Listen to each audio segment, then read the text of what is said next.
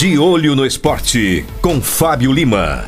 A palavra de quem entende do assunto. Fala torcedor, tudo bem? Hoje tem Brasil e Colômbia às 10 da noite pelo Sul-Americano de Futebol Sub-20 masculino. Sabe quem tá treinando a seleção brasileira nesse Sul-Americano?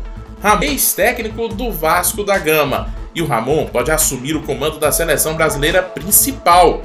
Mas calma lá, temporariamente. A informação é do site ge.globo. A CBF já trabalha com o nome do Ramon Menezes para comandar a seleção em um amistoso no mês de março.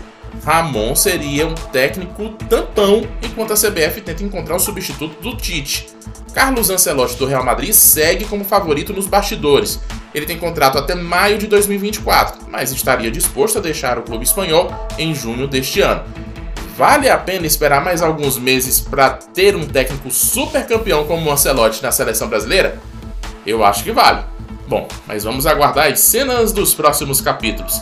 Ah, e na agenda de hoje ainda temos jogos do Campeonato Paulista. A bola rola às 7h30 da noite para Palmeiras e Inter de Limeira e às 9h30 para São Bernardo e Corinthians. São os horários para você se programar.